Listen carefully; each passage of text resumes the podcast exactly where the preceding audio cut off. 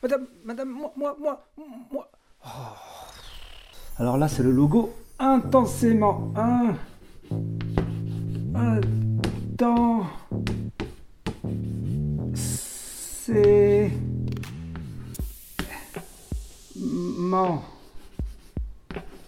Hop, hop, hop. Madame, madame, moi, moi, moi, moi. Oh.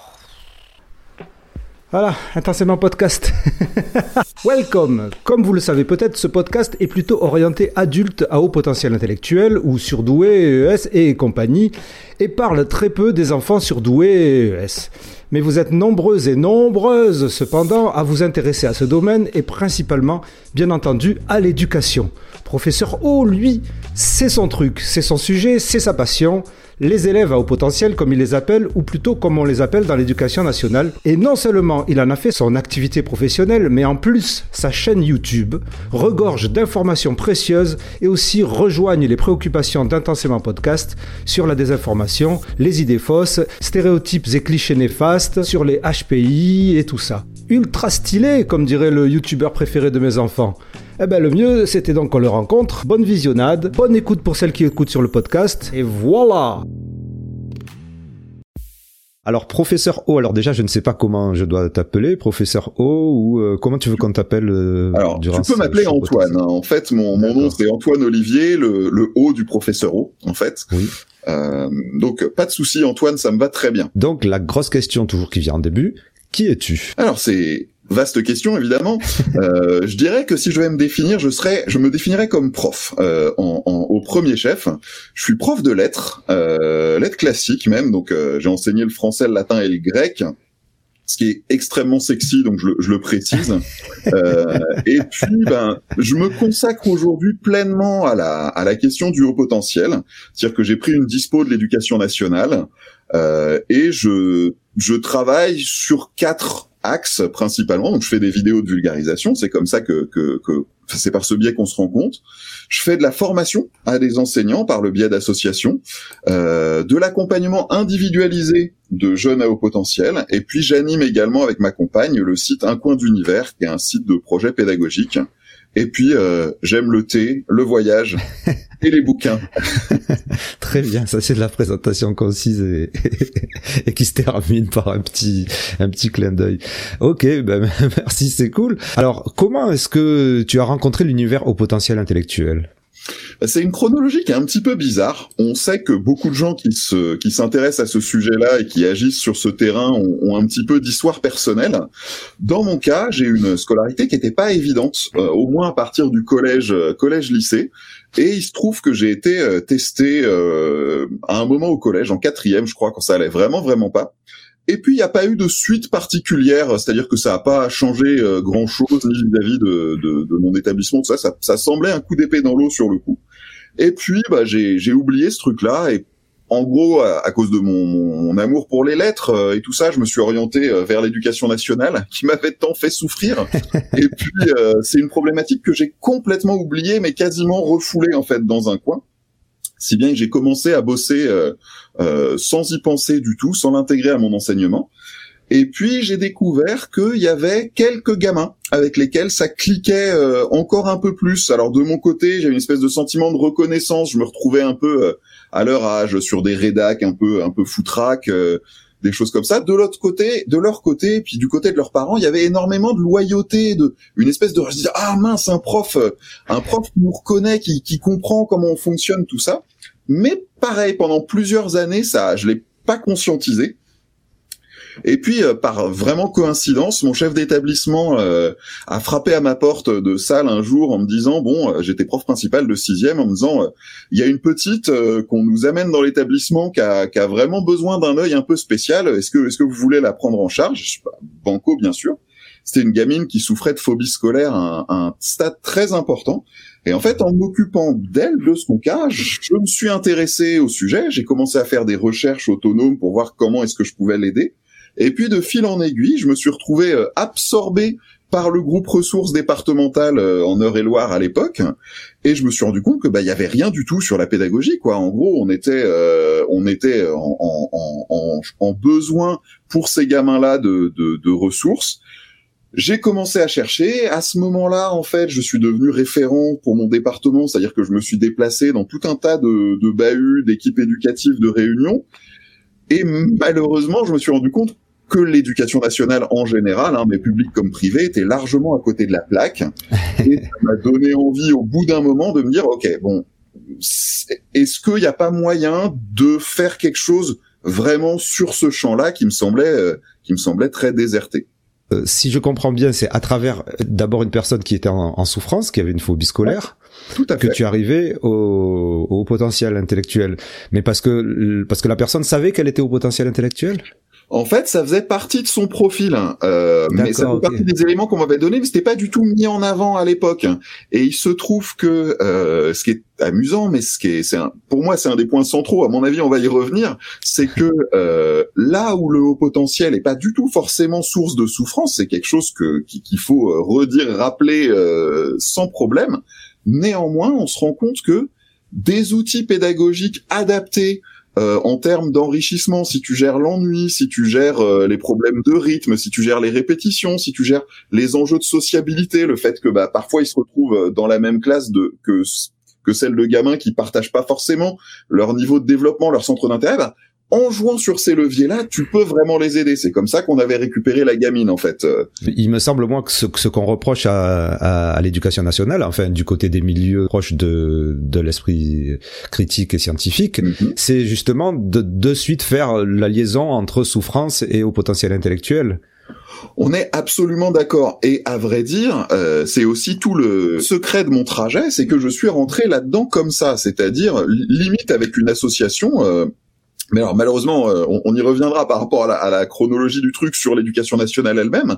On n'en est largement pas sorti. Euh, c'est-à-dire que euh, il y a des, des, collègues, des chefs d'établissement qui sont encore à se dire, bah voilà, on a un PP, on a pardon, on a un élève à haut potentiel, on va lui faire un PAP.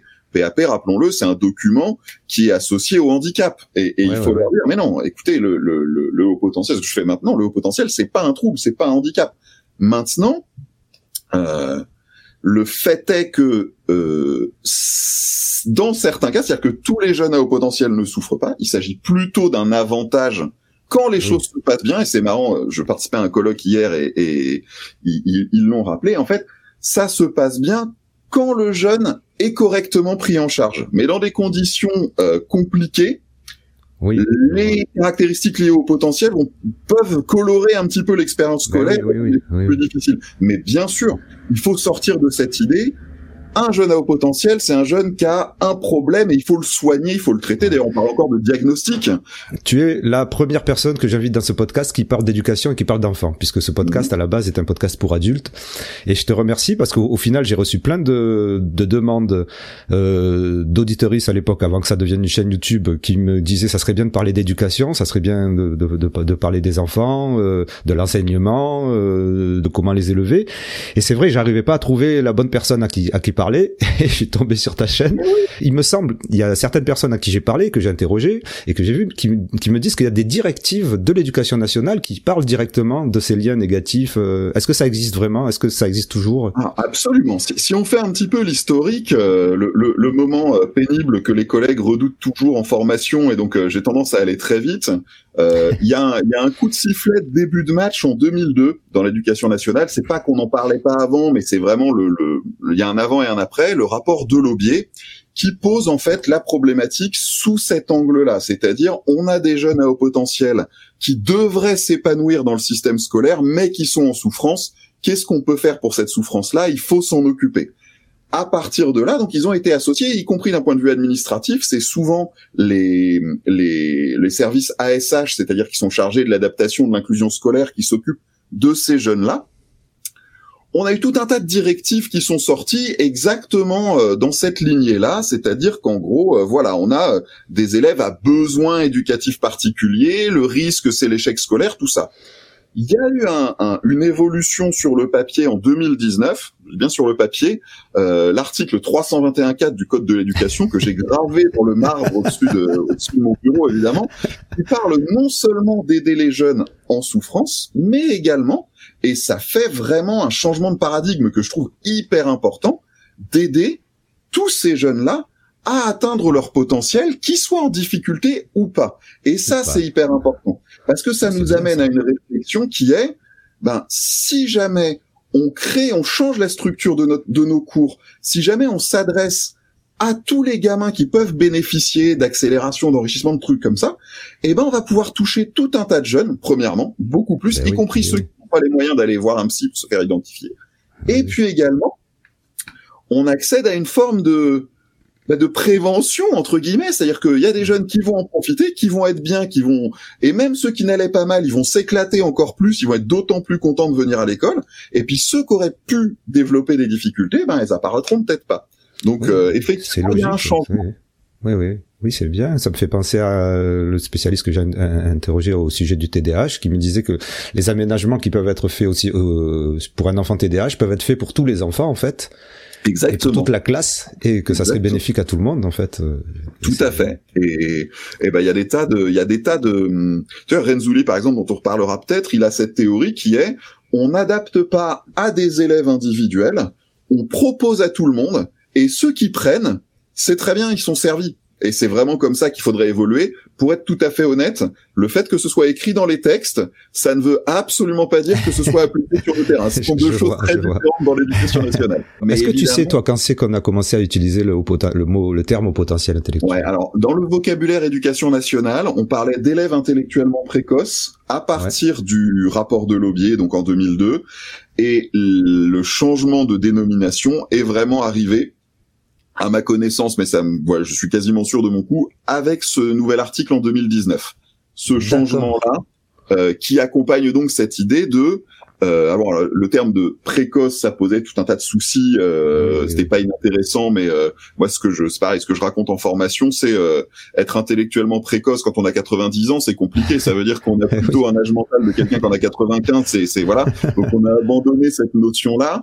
Et puis cette notion de haut potentiel, elle avait l'intérêt de dire ce potentiel-là, il peut être exprimé ou non. Et donc les collègues, on les enjoint à arrêter de chercher, en, en je caricature, on pourra revenir dessus, des petits génies ou des gamins qui sont les premiers de la classe, et ils vont pouvoir se tourner vers des gamins qui rament, qui sont en difficulté pour plein de raisons, alors qu'ils pourraient réussir. Et eh oui. Est-ce que tu as vu une, une, évolution depuis que tu es rentré à l'éducation nationale sur le sur la vision ou sur la représentation des hauts potentiels intellectuels?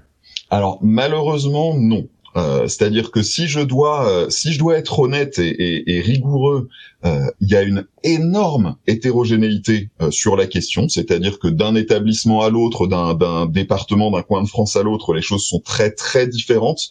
On a notamment beaucoup plus de choses qui, qui avancent, qui se font, qui se discutent à Paris et en région parisienne, hein, pour des raisons évidentes. En province, ça va être souvent beaucoup plus difficile.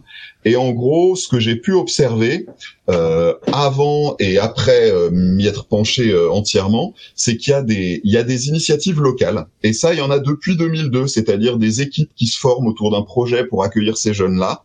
Mais ces initiatives-là, elles sont en fait hyper vulnérables parce que dès qu'il y a un départ dans l'équipe, alors souvent le chef d'établissement eh ben qui va cesser de mmh. soutenir le projet, le truc tombe à l'eau on va perdre les budgets, on va perdre la motivation. Et en fait, si on regardait une carte de France, je me suis pas amusé à faire ça, mais on pourrait probablement faire des petites éclosions, puis des choses qui disparaissent. Et en fait, moins qu'une évolution, on a vraiment des sortes de, petites apparitions. On peut pas dire que euh, l'évolution intéressante du code de l'éducation en 2019 ait amené un changement sur le terrain, pas du tout.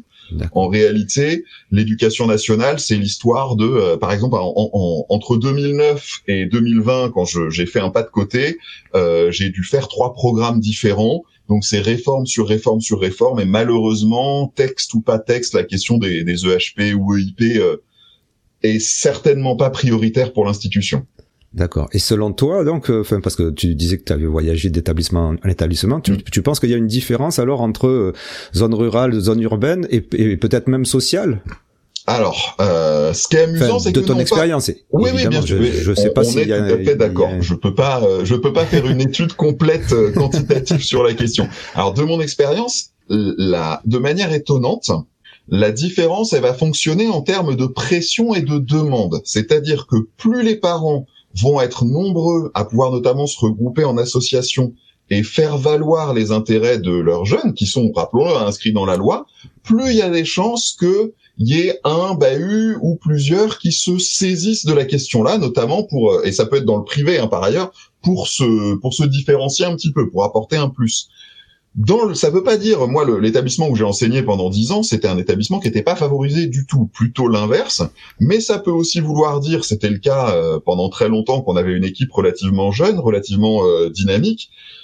Et donc, il s'est trouvé que dans mon établissement, on a construit quelque chose, mais c'est beaucoup une affaire d'individus. Euh, un autre trait absolument classique, c'est on va avoir un, deux, trois collègues qui sont aussi des parents de jeunes à haut potentiel, donc qui sont sensibilisés au truc et qui se disent mince, on va professionnellement faire quelque chose pour nos pour nos élèves aussi. Mmh. Quels sont les sujets les plus abordés euh, dans l'éducation par les enseignants d'abord en matière de HPI c'est quoi les, euh, les, leurs questionnements en fait qui reviennent dans les salles de dans les salles de, de profs, euh, dans les. Je veux pas donner l'impression que je suis extrêmement cynique. C'est vraiment mon, c'est vrai, c'est vraiment le fruit d'une expérience douloureuse. Euh, pour être très très cash, euh, la plupart du temps, ils ne se posent pas de questions sur le haut potentiel. La majorité de mes collègues, c'est pas une problématique qui est dans leur radar du tout. Ce que je comprends. Hein. D'ailleurs, je comprends que ça soit pas, euh, franchement, c'est juste parce que ce podcast est, sur ce sujet-là que je me pose la question. Mais on est d'accord, et, je m'investis là-dedans aussi, donc euh, forcément, c'est une, une, question qui m'intéresse. On va dire que déjà, si, si, si tu veux, si on a des collègues qui sont, et il y en a, hein, il y en a beaucoup, en difficulté pour assurer le service minimum dans leur classe, euh, la question de prendre en charge les élèves avec des besoins un peu plus spécifiques, mais ça vaut pour le haut potentiel comme pour d'autres types de profils, c'est même pas la peine d'y penser. Et on va dire que euh, même les collègues qui sont pertinents, euh, qui sont euh, actifs, qui veulent vraiment se donner à fond pour leurs élèves, eh ben il y a un vrai manque de formation euh, fourni par l'institution. C'est-à-dire que il n'y a pas de, il a pas de programme qui permettrait d'intégrer ça ni dans la formation initiale ni dans la formation continue. C'est vraiment rarissime. Et donc à partir de là, pour répondre quand même à ta question, il y a peut-être deux axes quand ça marche là, je parle pas des quelques projets euh, super classes qui peuvent être menés ça et là, rarement. Les deux axes principaux, ça va être, bah, comme tu le suggérais tout à l'heure, la question de l'accélération, la question du saut de classe, qui est bien pratique et relativement pratiquée. Elle pourrait en fait l'être beaucoup plus, et euh, j'avais fait une vidéo là-dessus, elle fait l'objet de beaucoup d'idées reçues et de blocages encore, mais on va dire que c'est un aménagement qui paraît simple pour les collègues. C'est bête à dire, mais ça leur demande pas de boulot supplémentaire. À la enfin, si c'était bien fait, oui, mais la plupart du temps, on va passer l'élève d'un groupe à un autre, et si en, en faisant ça, on répond à ses besoins, c'est très bien, ça change pas grand-chose. Donc la question du saut de classe va revenir. Et puis, ce qui est quand même chouette et ce qui est un énorme facteur de de réussite pour ces gamins-là, même ceux qui souffrent, c'est que on va parfois avoir des tutorats qui sont mis en place, c'est-à-dire avoir un collègue qui s'entend plus ou moins, enfin plutôt mieux avec le gamin qui a l'air de le comprendre, et utiliser ce facteur humain-là pour l'aider à avancer. Je sais que je l'ai beaucoup fait par le passé. C'est ma première question quand j'accompagne des jeunes aujourd'hui. Je leur dis, est-ce que dans ton établissement, il y a un adulte avec qui tu sens que ça passe mieux? Parce que s'il y a cet allié à l'intérieur du bahut, les choses sont vraiment plus simples. Donc tutorat et accélération, c'est les deux choses qui vont revenir le plus le plus facilement pour les collègues qui s'intéressent au sujet. Et chez les parents, est-ce que les préoccupations sont les mêmes que chez les enseignants ou alors c'est quelque chose de totalement différent? Tu vois bien deux camps deux camps différents euh, voire qui s'opposent puisqu'en fait les parents ils ont, ils, ont, ils, sont pas ils s'occupent pas de toute la classe en fait. Exactement. Alors ça, cette problématique-là que tu soulignes, elle est évidente. Et c'est aussi pour ça que, euh, malgré, euh, je, peux être un petit peu acerbe par moment, je jette pas la pierre à mes collègues. À partir du moment où les conditions matérielles sont ce qu'elles sont, où les injonctions de programmes, de machin, de réformes tous les deux trois ans, c'est voilà, et les classes euh, de 29-30, c'est-à-dire qu'on a des idéologues qui nous disent non non mais l'effectif par classe ça change rien. Bah en fait, quand on veut essayer de s'occuper de gamins individuels dans la classe, 20 ou 30, ça fait une différence quand même.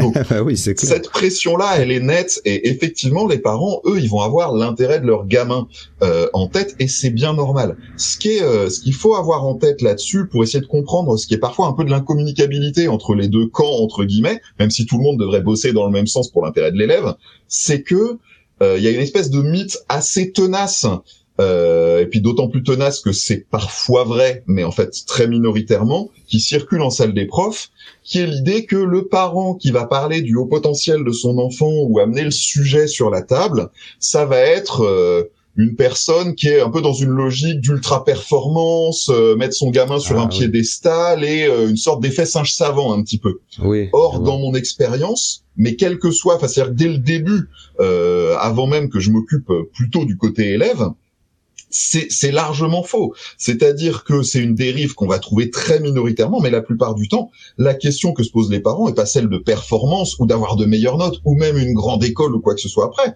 C'est tout simplement la question du bien-être et de l'épanouissement de leur enfant. Oui, Et oui, ça, c'est pas toujours facile de le faire entendre à l'équipe, de leur dire on vient pas comme des clients insatisfaits du service, on vient comme parents inquiets parce que notre enfant revient tous les jours. Et je dis pas que ça concerne tous les jeunes à haut potentiel, encore une fois, Oui, évidemment oui, oui. et heureusement. Mais quand ça arrive, ce sont des gamins qui arrivent et qui n'ont plus envie de venir à l'école, qui sont malheureux, qui sont tristes, qui reviennent en disant bah voilà, on a encore passé une journée à revoir ça, on l'avait déjà vu il y a un mois, puis on l'avait vu l'année précédente et c'est pas possible. Et, Ouais. et donc c'est ce rapport-là des parents que j'essaie moi de faire entendre à mes collègues. Euh, et et l'idée c'est que du point de vue des parents, dans quasiment tous les cas, peu importe ce que les collègues proposent, pourvu qu'ils s'intéressent aux besoins de leurs gamins et pourvu que ça marche, ils sont preneurs. Et ils sont en fait beaucoup plus humbles dans leur approche, même si c'est parfois un petit peu maladroit, que ce que les collègues ont tendance à recevoir, eux, qui le vivent souvent comme une remise en question. Et, et c'est cette espèce d'écart entre les deux que je, bah, que je travaille beaucoup euh, avec les avec les familles, presque dans une logique de diplomatie en fait, de, de médiation sur voilà le langage à adopter pour que votre enfant puisse avoir le, le soutien dont il a besoin. Et toi, maintenant, dans tes activités, en fait, tu interviens dans le privé, donc, Ouais, tout à fait. Et- je suis devenu un et- mercenaire, hélas. et tu et tu interviens donc en tant que en tant qu'accompagnant, en tant que comment tu t'intitules dans, dans ce cas-là? Alors bah, je, je, je m'intitule euh, euh, très immodestement euh, expert sur la pédagogie du haut potentiel parce qu'en fait j'essaie de faire valoir ma différence, euh, pas d'un point de vue identitaire, mais pour que les gens comprennent ce que je fais, avec la dimension psychologique. C'est-à-dire Mhm. que mon job, c'est vraiment euh, pas de traiter au premier chef les problématiques d'anxiété, de relations sociales, tout ça, c'est vraiment de me dire, ok, on a une expérience à l'école d'un jeune qui fonctionne plus ou moins bien, et ça va aussi bien du refus scolaire anxieux complet que des situations où euh, le gamin euh, voit ses résultats baisser progressivement, et de fait, quand on a un, un- un jeune qui a un QI de 140, 145 et qui a euh, 9 de moyenne, ça active pas toujours les radars des collègues. Ils se disent bah voilà, on a un jeune qui est médiocre, c'est tout. Sauf qu'en fait, l'écart entre les deux est de fait préoccupant. Euh, et moi, je vais intervenir pour accompagner les parents, pour accompagner le jeune, aussi bien directement pour lui donner à lui des méthodes, lui ou elle évidemment, des trucs pour mieux réussir, de la méthodologie vraiment adaptée euh, à, à- à ses spécificités, et aussi, et ce qui est vachement intéressant, et on n'est pas nombreux, je connais pas trop d'autres gens qui le font, j'interviens auprès de l'établissement pour leur donner des billes très pratiques, très concrètes pour accompagner les collègues en leur disant, bah, ce jeune-là, voilà comment vous pouvez l'aider à, à- à avancer, à progresser, en essayant toujours de pas surcharger les collègues, ce que parfois les psys font, c'est-à-dire que s'ils font une liste de 25 injonctions, les collègues ils voient le truc venir et c'est pas possible. Donc moi je cible Oui, oui. une ou deux priorités et euh, dans les me- dans le meilleur des cas, ça arrive de temps en temps et c'est génial. Enfin, c'est un vrai plaisir pour moi. J'ai les collègues qui m'appellent et qui me disent ah bah c'est super. Est-ce que vous pouvez, euh, est-ce que tu peux nous en dire un peu plus, machin, parce que j'ai envie de l'aider. Et là, on voit que bah c'est souvent pas un défaut de bonne volonté de la part des collègues, mais vraiment ils savent pas par quel bout prendre le problème. Et c'est vraiment là que j'interviens. Je vois bien comment euh, l'ergothérapeute de mon fils va intervenir avec avec avec sa maîtresse, par exemple. Euh, mais là, est-ce que tu as entre guillemets le droit d'intervenir euh, N'importe qui peut avoir le droit. Euh, co- comment ça se passe? Y a, en termes de droit, en termes légal, euh, dans des démarches de ce type-là, les parents peuvent se faire accompagner par qui ils veulent. Par qui euh, Après, j'ai aucune va et pour le meilleur et pour le pire d'ailleurs. Enfin, c'est c'est un autre point qu'on pourrait aborder Ah ben oui. Mais euh, de fait, euh, j'interviens un petit peu. Je vais pas dire au bluff, ce serait ce serait mal dire, mais en gros, je suis euh, je suis légitimé à la fois par mon expérience et par mon CV. En gros, c'est-à-dire que Oui, et oui. ça rassure les collègues euh, et les chefs d'établissement d'avoir quelqu'un qui connaît la boutique et qui Oui, connaît aussi les contraintes de la gestion de classe et par la pertinence de ce que je propose. Et à partir de là, pour l'anecdote, c'est assez rigolo parce qu'il y a, il y a quelques années, enfin il y a deux ans, j'avais fait un, un- exactement ce dont on parlait là, un espèce de petit protocole suggéré. Évidemment, c'est pas des injonctions, j'ai aucun pouvoir hiérarchique sur qui que ce soit à une à une collègue qui était dans le premier degré et qui m'a appelé en disant ah bah c'est génial, c'est génial. Bon par contre, il euh, euh, y a le chef des, il y a le, il y a mon inspecteur qui vient euh, à la réunion demain. si si ça vous embête pas, je vais pas dire que ça vient de vous. Je vais faire comme si je l'avais inventé moi-même, comme ça. ça j'ai fait non mais, moi je m'en fiche. C'est, j'ai pas de copyright. Tout ce qui peut aider le gamin, ça me suffit. Donc ah quand même, elle aurait pu porter un t-shirt professeur O pendant la réunion. quel dommage. Mais non. un mug. En, ça. en gros, le, j'ai un peu créé une, j'ai un peu créé un job parce que de l'intérieur j'avais identifié un besoin en fait, un manque euh, dans le fonctionnement du truc. Et tu as déjà vécu des enfants qui avaient 145 et qui avaient 9 de moyenne. Je reviens sur ça. ah oui, oui. Ah non, mais et pire que ça. comment c'est possible? En fait, alors c'est, je, le rappelle à tous les coups, c'est bien. Certains trucs qu'il faut marteler, c'est pas du tout la norme. Enfin, je veux dire, c'est pas une évidence que 145 égale échec. Je, je c'est dit, c'est posé. Évidemment, c'est pas ça que je dis non plus. Mais pas non plus que 145 égale, égale forcément des super notes, mais 9 de moyenne. En gros, il y a un, y a un mécanisme qui est assez classique, qui a été vachement étudié euh, euh, chez, chez les Anglo-Saxons, qu'ils appellent l'underachievement, qui est en fait lié au fait que quand ils sont confrontés, comment dire quand pendant très longtemps euh, certains jeunes ne sont pas confrontés à la difficulté. Ah, oui, oui, ils savent pas la gérer quand elle arrive. J'avais un cas, pour le coup, quand j'étais encore avec ma casquette éducation nationale, d'un jeune qui avait été euh, à l'aise jusqu'en terminale, jusqu'en terminale.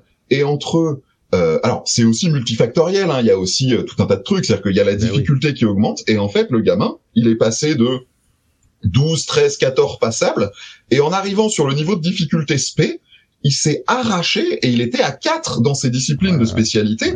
Et là, malheureusement, je me souviens de cette équipe éducative, c'était un, un, des multiples éléments qui m'a amené à me dire, je peux peut-être faire plus quand même. Les collègues m'avaient dit, ah bah voilà, euh, il est en décrochage complet euh, sur ces deux derniers mois, euh, il y a le bac à la fin de l'année, qu'est-ce qu'on peut faire pour l'aider?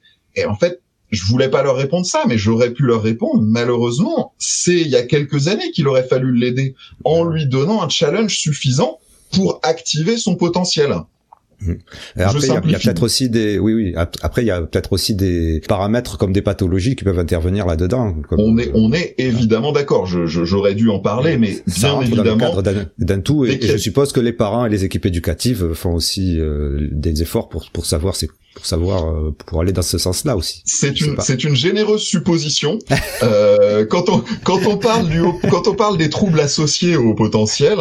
Euh, le, effectivement, c'est indispensable de savoir. C'est d'ailleurs la situation pour laquelle je considère qu'effectivement des bilans psychométriques et tout ça sont absolument indispensables. Euh, ce que j'essaie d'expliquer aux collègues, c'est mettez des choses en place dans vos dans vos cours et en gros les bilans psy euh, sont intéressants, sont porteurs d'informations. Mais si un gamin qui va bien, c'est pas la peine de d'aller le faire tester par curiosité à la limite. Par contre, ces gamins-là, bah oui, ça permet de détecter d'éventuels troubles. Et donc effectivement, il faut en tenir compte. Le problème, c'est que euh, les troubles, l'éducation nationale connaît mieux, pas forcément impeccablement, mais connaît mieux que le haut potentiel. Et ce qui peut arriver, ce que je vois parfois, c'est qu'en fait, ils disent ah, on a un trouble 10. Bon bah on va mettre en place des aménagements pour le trouble 10 et au passage ils oublient le haut potentiel et ça veut dire que les gamins ils vont se retrouver avec des exercices raccourcis, des trucs simplifiés parce qu'ils sont 10, ce qui est très enfin comment dire, donc on prend pas en compte une partie du truc, seulement la partie au potentiel, elle est complètement sacrifiée. Et là, on crée un décalage dingue entre euh, la solution, ça pourrait être d'essayer de permettre aux gamins bah, de s'épanouir sur des trucs complexes tout en palliant ses troubles. C'est c'est c'est hmm. plus facile à dire qu'à faire. On va pas se mentir. C'est une situation qui c'est intéressante à, à gérer. J'espère que cette discussion va pas être trop technique par rapport à ceux qui vont regarder, parce que c'est vrai qu'on on, on, parle technique, mais en même temps, je trouve que ta chaîne, elle est bien pour ça, ta chaîne YouTube, parce que ça ça aborde un peu tout et pas simplement euh, les exemples concrets euh, des élèves qui auraient des, des, des, problèmes ou des réponses mhm. directes à des à des questions des des parents, mais aussi la, la, globalité et justement la vulgarisation sur le savoir, sur le au potentiel intellectuel. Ce qui m'interpelle par rapport aux, vidéos que je regardais de toi, et ça revient souvent chez les spécialistes des enfants et de l'éducation des hauts potentiels intellectuels, cette histoire d'ennui et effectivement d'épanouissement. Alors bon, moi, il se trouve que c'est c'est peut-être mon éducation à moi et, ça, et ma personnalité à moi, tout ça. Je me je me suis jamais ennuyé de ma vie et et je sais pas si je recherchais un quelconque épanouissement dans l'éducation en fait. Cette question d'ennui, euh, elle revient souvent Euh, et il faut être clair, l'ennui, ça peut, ça peut refléter plein de choses dans l'éducation. Il n'y a pas un ennui, et c'est pareil, ce que j'explique souvent, pour éviter la confusion, c'est pas le petit ennui trivial de euh, je décroche pendant une minute, ça, ça arrive à tout le monde, c'est pas du tout problématique. Selon les jeunes, selon comment comment ils fonctionnent, leur profil, leur, leur intensité dans tel ou tel domaine. Alors euh, voilà, euh, Dabrowski parlerait d'hyperstimulabilité ou de surexcitabilité comme je les ai appelés. Il peut y avoir à force de répétition, à force de retour encore, et, et pour le coup, c'est peut-être une différence entre ton époque et l'époque euh, actuelle. C'est que malheureusement, je vais faire euh, de la sociologie de l'éducation euh, un peu à deux balles, et là, je fais un peu du parce que j'ai pas j'ai pas des chiffres à l'appui que je pourrais te sortir, mais en gros, on a une pression politique à peu près constante depuis depuis 20-30 ans pour euh, minimiser les écarts, les difficultés. Et on voit bien la différence entre les résultats du bac d'un côté qui sont euh, de plus en plus importants, euh, les résultats du brevet aussi d'un côté, et les classements PISA dès qu'on essaie de, eh bah, de eh ben mesurer les choses mais un petit peu un petit peu international et, et, cet écart-là, il a du sens et il se traduit directement pour les gamins parce que ça veut dire que progressivement au fil des années, ça veut pas dire que tout est pourri et que c'était mieux avant, c'est jamais mon propos, mais progressivement au fil des années, on va avoir eu tendance à baisser le plafond de difficulté en baissant le plafond, on baisse le challenge. Et y compris au retour du Covid, il y a un truc. Euh, bon, je, je, suis je suis parent aussi euh, et ma petite est encore en primaire. Euh, quand la, la, la la directrice nous a dit ah bah voilà euh, là retour de Covid, on va vraiment on nous a dit vraiment nous concentrer sur les bases. Hein. Il faut consolider les bases, les bases, les bases, les bases. La, Et en fait le problème c'est que quand les bases sont maîtrisées, Effectivement, on, on, peut. Alors moi, c'est bien. Au départ, ma fille elle revenait avec tout un tas de coloriage parce que bah elle avait le droit de colorer.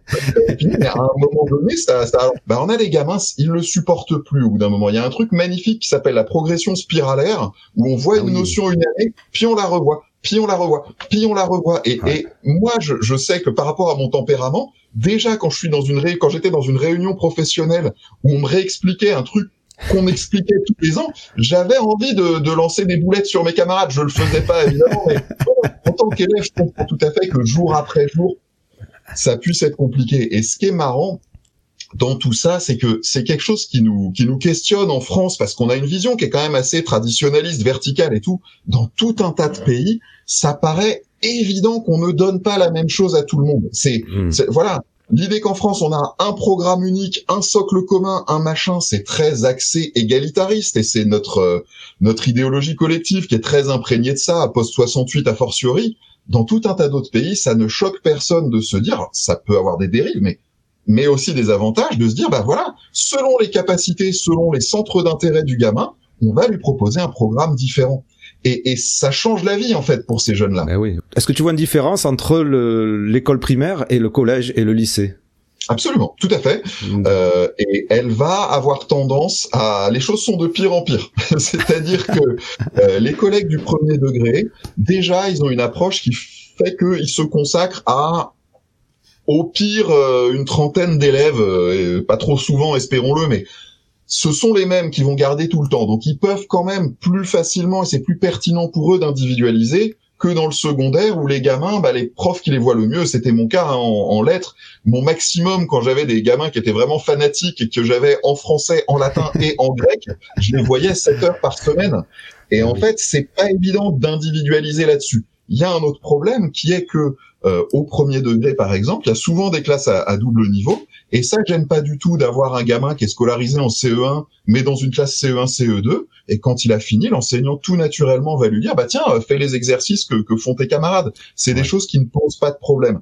Au collège, c'est de moins en moins, enfin c'est c'est quasiment impossible. Ça se fait parfois, hein, j'en ai fait, mais des décloisonnements, des choses comme ça, c'est c'est rare. Et alors au lycée, pour tous les échos que j'en ai, on a vraiment une logique proto-universitaire où il y a quand même énormément de magistrales, euh, énormément peu d'appels à la créativité, tout ça, au nom d'une espèce de respectabilité dont les profs sont très fiers de dire bah oui mais moi je suis prof, je suis pas amuseur, je suis pas machin tout ça, et donc je balance mon contenu. Et en fin de compte, au moment où Wikipédia permet d'avoir n'importe quelle connaissance à portée de main, la question peut-être qu'on serait moins dans le la transmission verticale d'infos et plus dans justement l'esprit critique. C'est des compétences qui sont hyper importantes.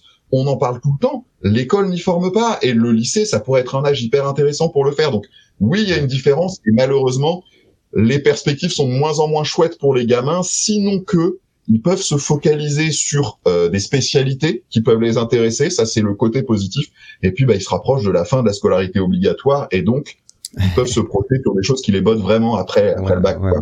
Exactement. Et justement, tu parlais d'esprit critique. Donc, l'esprit critique souvent lutte contre euh, les fausses idées, les mythes. Est-ce que la part des, de tout ça est aussi grande que ce qu'on le pense dans l'éducation?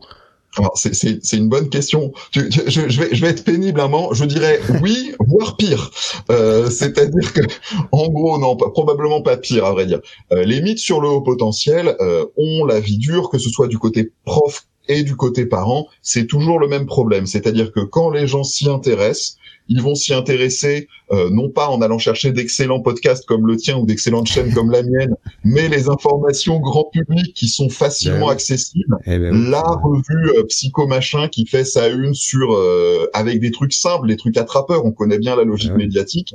et qui vont arriver euh, avec des idées reçues. Alors, le, la pensée en arborescence, par exemple, je l'ai tout le temps, y compris chez des pros. Et le plus désolant, je l'ai chez des professionnels qui sont sincèrement intéressés au sujet et qui sont qui ont essayé de se former, mais je leur dis bah voilà, il faut gratter, il faut aller plus loin. Alors en gros, moi en formation, ce que je fais, alors c'est autre chose quand je suis en tête à tête avec les parents, c'est plus simple de gérer ça, mais quand je suis face à un groupe de 40 adultes que je forme sur la question, c'est évident que la plupart d'entre eux, s'ils ont une idée dessus, elle sera, elle sera tordue ou fausse. Et donc mon job, c'est un peu d'essayer de commencer par faire place nette mais faire place nette sans leur faire comprendre euh, un truc du genre euh, vous êtes débile, vous avez rien compris. Et donc dans ce cas-là, la méthode c'est évidemment de, de, décaler le truc en se disant bah voilà, la question qui se pose c'est celle des sources et bien distinguer les sources grand public et les sources qui sont sourcées, qui sont étayées, qui sont basées sur la recherche y compris ce que je fais comprendre aux collègues. Et les collègues, ils ont, c'est comme les parents, enfin, ils ont besoin de trucs rapides, donc ils vont au raccourci. et, et, leur dire, voilà, attention, euh, le raccourci, bah, parfois, il vous amène dans le mur, quoi, et, et, et leur dire, voilà, là, et donc, bah, c'est un truc de manipulation, hein, de base, euh, je, je, je, donne tous mes secrets, mais en gros, je décale le truc en disant, bah voilà, après cette formation-là, vous allez pouvoir vous dire, OK, on, on, on, a les bonnes infos. Et il y a une valorisation à tirer du fait de se dire, bah voilà, OK, je pensais ça, c'est pas moi qui étais débile, c'est c'est normal. Et pour être tout à fait honnête, moi aussi j'ai commencé euh, à m'intéresser en lisant ces trucs-là, enfin tout le monde. Ben oui, oui, oui, oui, Mais après on progresse et puis bah voilà, il y a aussi euh, un vrai travail de enfin, de vulgarisation à faire. C'est le sens de notre démarche, je pense à toi comme à moi, de se dire on essaie de rendre simple et accessible des trucs solides et étayés. Ça paraît paradoxal, mais c'est la ligne sur laquelle on doit marcher. Et, tu vois des résistances euh, dans tes formations euh, de manière anecdotique, de manière individuelle? Tout à fait. Il y, a des résistances. Euh, j'ai pris l'habitude de, j'ai pris l'habitude de repérer euh, un petit peu instinctivement. ça, se, ça, ça, je rate rarement euh, des situations où euh, je vois un, deux, trois collègues, rarement plus, qui sont activement résistants, même s'il est arrivé à un chef d'établissement de dire attention, vous arrivez face à un public hostile. Donc moi j'aime bien, euh, j'aime bien partir là-dessus sur une sur une formation comme ça.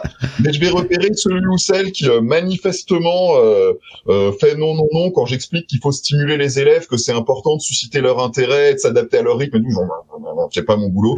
Ça reste minoritaire, ça reste minoritaire. Et vraiment, voilà, il y a tout un travail de diplomatie, bah, de pédagogie. En fin de compte, c'est mon métier central pour essayer de d'accompagner vers des choses qui sont un peu plus solides. Euh, et puis, à vrai dire, la résistance majeure hein, dans l'éducation nationale, et je jette encore une fois pas la pierre à mes collègues, c'est euh, quand, contrairement à l'idée reçue classique, les collègues qui bossent correctement, ils bossent énormément. Si j'arrive en leur disant, bah voilà, vous allez pouvoir vous adapter davantage à vos élèves, par contre, c'est 10 heures de boulot en plus par semaine, c'est même pas la peine. Enfin, ben oui, c'est normal. des petits outils simples, des petits réflexes simples peuvent non seulement aider vos jeunes à haut potentiel et faire une vraie différence. Et pour le coup, c'est pas du bullshit, c'est vrai, des tout, petits trucs. Et d'un autre côté, et ça, je pense qu'il faut vraiment l'entendre. Et les résistances de la société viennent de là. Cette idée que c'est élitiste de s'occuper des jeunes à haut potentiel, leur dire, mais non, justement, ces réflexes-là, ils peuvent aussi aider tout un tas d'autres gamins. Pas tous, et c'est pas grave. Il y a des gamins qui n'ont pas besoin d'enrichissement. Il y a des gamins qui ont besoin de temps pour. Euh, c'est, voilà, faut s'adapter aux individualités, mais dire voilà, le petit effort que vous faites, vous allez aider un tel, mais aussi peut-être ces trois, quatre autres camarades qui n'ont pas été identifiés et qui vont. Oui, oui. Et même s'ils ont un QI de 120, on s'en fiche à la limite. Enfin, oui, oui, oui. la logique. Euh... Oui, oui. Oui, ça me fait penser aussi à ta vidéo qui s'appelle non, le HPI n'est pas un truc de riche, euh, parce que tu disais par rapport à l'élitisme, et ce qui me fait penser aussi à ces histoires de est-ce qu'il y a est-ce qu'il y a beaucoup d'enseignants qui te disent non mais ça c'est c'est un effet de mode, c'est c'est que les c'est que les bourgeois, c'est que les riches, tout ça. Est-ce que ça est-ce que est-ce que tu le vois chez les enseignants, je parle? Ouais. Alors l'effet de mode, oui je l'ai sans problème. Le truc riche bourgeois, euh, c'est rarement un niveau d'analyse. Alors peut-être qu'après la lecture du la lecture du de l'article, il va y avoir des recrudescences de cette idée-là, mais euh, mais je l'ai pas encore eu. Euh, par contre, l'effet de mode, oui. Est-ce qu'il existe cet effet de mode par rapport à, ce que tu as vécu toi depuis le temps euh Alors bah, c'est euh, en toute rigueur, je peux pas dire que j'ai les données pour quantifier ces éléments. D'accord, mais bon. Maintenant, dans, mon, mon expérience, ce que j'ai pu voir, c'est que euh, quand on quand on garde à l'esprit que le rapport de Laubier qui a vraiment lancé le truc, il date, il a 20 ans maintenant, et que donc on en parle dans l'éducation nationale depuis 20 ans. Alors plus ou moins, mais ça revient. Euh, la problématique se posait quand j'étais, alors bon, il se passait pas grand chose, mais quand j'étais au lycée moi-même. Et en fait, ce qui, c'est c'est une idée intéressante cette notion d'effet de mode parce qu'on a exactement le même réflexe chez beaucoup de collègues sur un certain nombre de troubles qui sont pour le coup des troubles. Le TDAH, le TSA. Euh, exactement. Et on a cette même idée. oh bah tout le monde est euh, maintenant, maintenant tout le monde est HP, maintenant tout le monde est machin. Pour être tout à fait honnête, euh, et je veux pas être trop cruel, euh, ça ressemble un petit peu à un réflexe pavlovien. Dès qu'on a euh, une injonction qui consiste à dire, bah, va peut-être falloir arrêter de voir votre classe comme un tout organique et vous poser la question des besoins des individus. L'effet de mode, ça va revenir, mais en fait, je pense qu'il y a des collègues qui parlent du haut potentiel comme un effet de mode depuis dix ans et pour lesquels c'est pas une contradiction euh, dans les termes. Donc, je vois pas. Euh, alors oui, il y a la série HPI par exemple. Il y a des effets de médiatisation que je vois ben plutôt en fait cycliques que comme une augmentation graduelle qui culminerait aujourd'hui. D'accord, je, vois ce que tu veux dire. Mon analyse personnelle. Euh... Ouais, ouais, ouais. Mais alors, je dois quand même vivre, vivre dans un dans un endroit assez spécial de la France parce que je suis là en, zone rurale. Mm-hmm. euh, et franchement, je vois ni d'effet de mode, ni de ni d'enseignants qui s'adaptent pas aux classes, euh, ni de, enfin, enfin, en tout cas, je parle à l'école primaire de, de mes enfants. Hein, c'est alors, il y a, y, a, y a, le biais classique que les psychologues cliniciens ont tout le temps et que j'ai évidemment aussi aujourd'hui, que ça a été avec ma casquette de référent départemental ou aujourd'hui a fortiori en tant que professeur haut, je suis appelé par des jeunes qui sont en difficulté. Et donc je vois des choses catastrophiques, je sais eh qu'elles existent. Encore une fois, il faut pas les généraliser. Et de fait, euh, non, mais je sais que ça existe, c'est vrai, hein, c'est vrai. J'ai pas, j'ai pas de parents qui m'appellent pour me dire, écoutez, euh, on n'a pas besoin de vos services, euh, c'est génial dans mon école.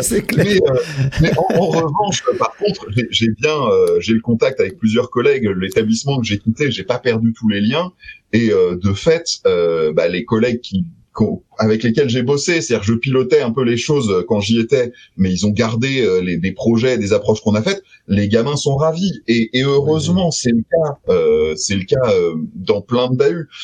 Ça devrait pas être aléatoire, ça devrait pas être un coup de, un coup de face, malheureusement quoi. Et c'est vrai que ce que tu disais tout à l'heure par rapport aux, aux, parents, moi je je vois pas. Alors ni dans ni sur les réseaux sociaux où il y a beaucoup de parents euh, qui parlent de leurs enfants, ni dans mon expérience personnelle, je, je, je, sais pas si, si je connais vraiment de parents qui poussent leurs enfants comme ça à voir euh, le, le, le, QI de leur vie, euh, à passer un test pour le, pour leur montrer, pour montrer à tout le monde qu'ils vont réussir. Ou enfin, j'ai alors j'ai eu un cas particulier historiquement quand j'étais encore dans mon établissement précédent d'un parent qui en fait avait un jeune qui dysfonctionnait massivement, mais largement pour des raisons éducatives, hein, pas seulement, mais enfin c'était euh, c'était de cet ordre-là, et qui en fait euh, pendant à peu près euh, six mois qu'on l'a eu, donc c'était le, le, le, dawa complet avec ce jeune-là, c'est très compliqué. Et par ailleurs, euh, tout à fait bien né. Il n'y a pas de, y a pas de souci là-dessus.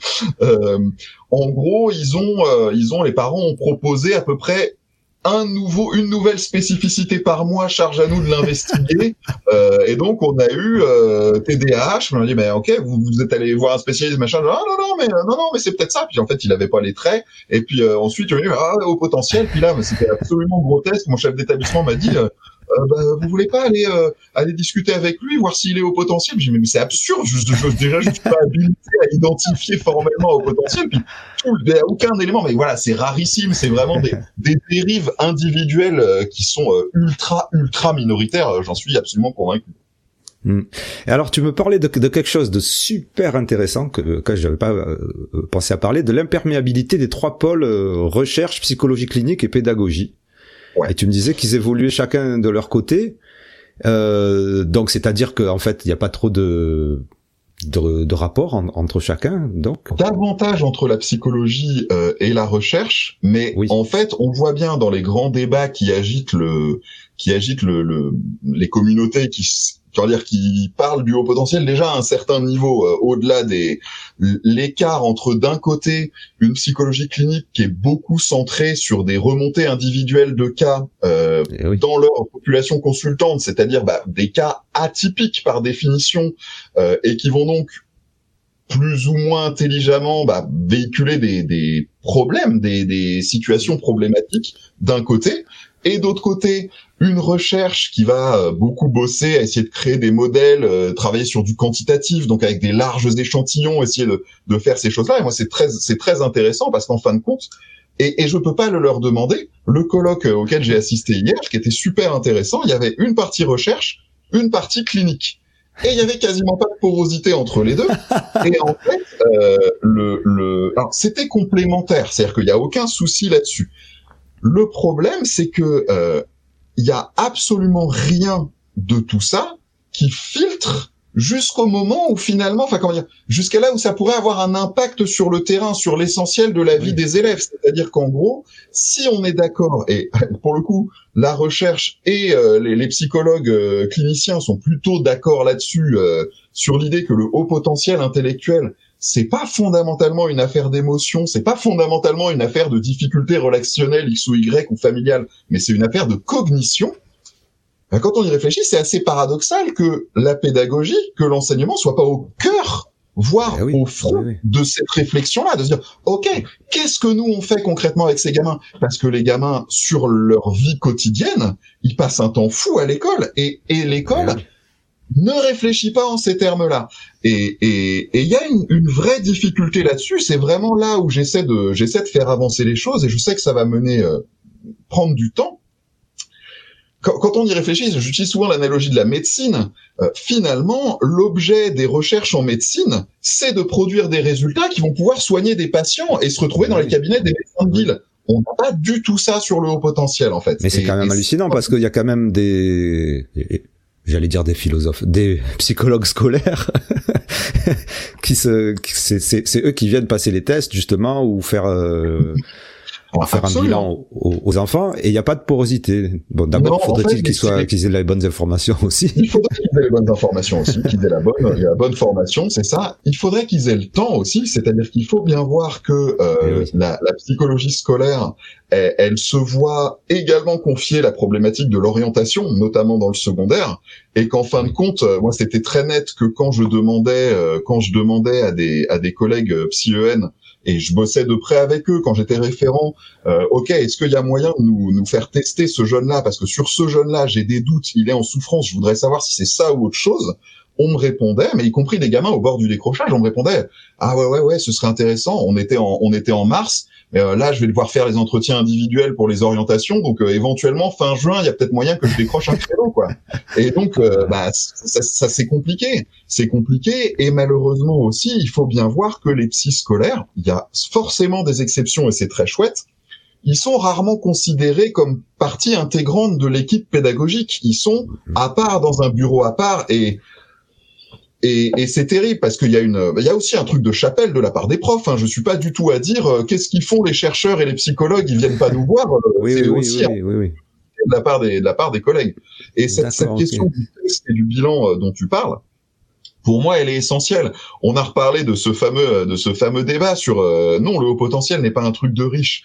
Mais malheureusement, et c'est aussi un truc sur lequel on, on revient euh, souvent, euh, l'idée que ben la, le fameux seuil de 130, c'est un seuil conventionnel, c'est un seuil arbitraire. En fait, il y a une intelligence continue.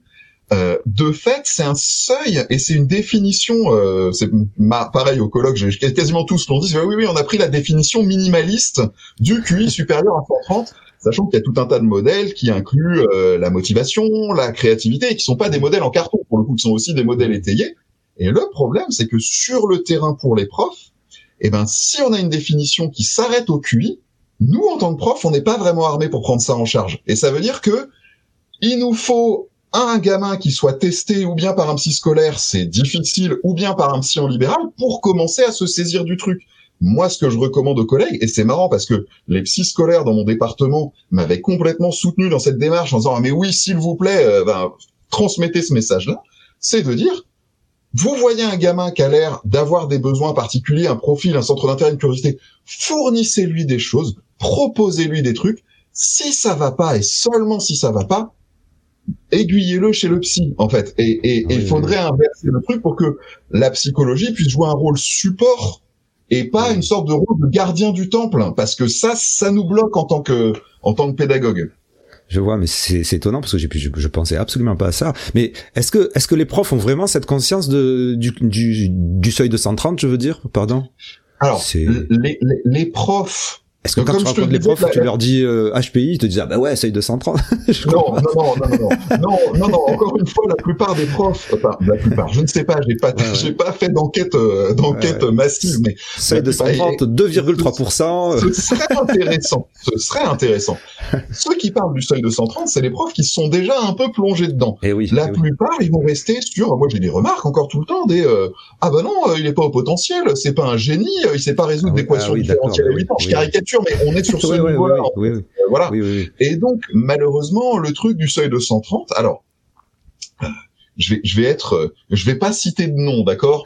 Et je vais passer en ah, mode. Dommage. En, en, en dropping, c'est toujours bien pour le pour le buzz. Semi complotiste, tu vois, c'est c'est sympa.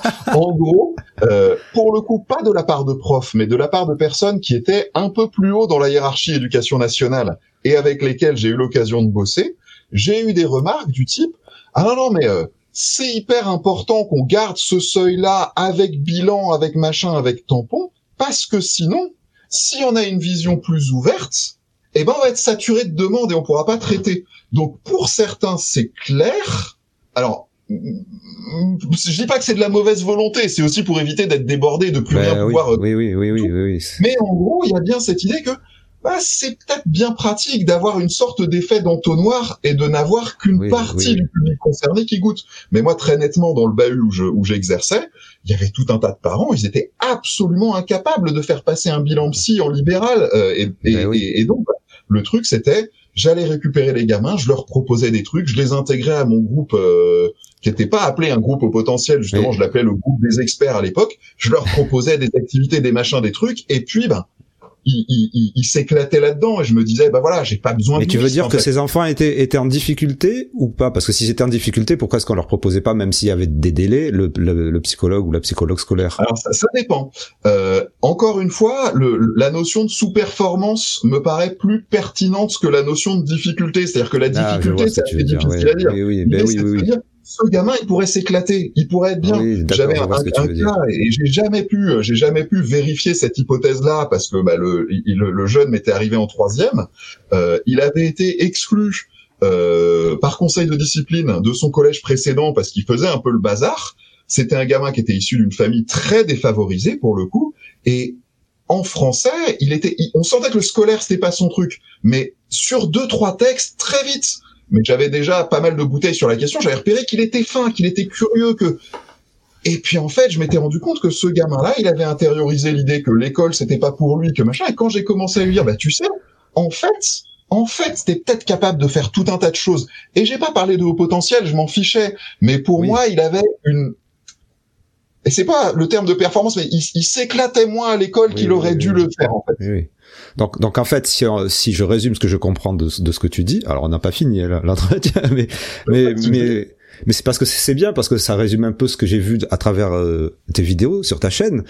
Euh, donc tu tu es tu es comme moi euh, en phase sur le fait qu'il y a une, une définition euh, scientifique, un consensus scientifique sur le sur le sur l'identification du HPI, mais qu'évidemment, étant donné que c'est un seuil arbitraire et que l'intelligence étant un, un, un continuum euh, il y a certains qui proposent que l'identification HPI le soit à partir du moment où la psychologue a dit que l'enfant était HPI, par exemple. Mais donc, à défaut de cette identification de la psychologue, euh, toi ce que tu dis et ça paraît normal, chaque enfant a des capacités cognitives euh, euh plus ou moins élevées ou plus ou moins basses, peu importe. Mm-hmm. Et toi tu t'intéresses aux enfants qui ont des capacités cognitives élevées que tu arrives plus ou moins à, à, à détecter ou, à comprendre même s'il n'y a pas eu de test. Et tu proposes de, de, de, une sorte d'accompagnement pour être épanoui dans leurs apprentissages. Tout à fait. Alors, euh, en tant que professeur c'est ce que je fais aujourd'hui, euh, sachant que, euh, alors je, je sais pas si c'est une référence qui va te parler, mais quand j'étais encore sur le terrain, et ce que je recommande aux collègues, c'est une approche qui ressemble un peu à celle du Dr House, qui en fait, malheureusement, je ne suis pas Dr House, utilisait, enfin c'est plein de plein de problématiques, mais pour le dire très simplement, en gros, c'est un, un, médecin qui est présenté comme ultra euh, alors j'ai le terme qui me vient en anglais évidemment parce que je regarde ça en anglais, sinon ah, comment je ferais pour lire les études euh, Qui est euh, hétérodoxe, voilà, qui est ultra hétérodoxe et notamment qui prend plein de risques avec les patients, mais tu vois qu'il y a des résultats, ce qui pose problème. Et une de ces techniques de diagnostic, c'est j'ai une hypothèse, je vais proposer un traitement, et si le traitement fonctionne, ça confirme mon hypothèse. Et pédagogiquement, alors c'est très problématique du point de vue de la méthode scientifique, hein, on est bien d'accord, parce que y a un tas de trucs d'inférence et tout, mais en gros, sur le terrain, quand on est prof, quand on n'a pas forcément envie d'attendre six mois que un gamin qui a pas l'air bien euh, ait des, des, les bilans, les whisks, les trucs eh de ben partout, eh ben on peut simplement se dire et si j'essayais un truc un peu différent avec lui, s'il mord, si ça prend et s'il va bien, nickel. On va dire que c'est du bon sens, on va dire. C'est pragmatique, ouais, exactement. Oui, c'est du pragmatisme, exactement.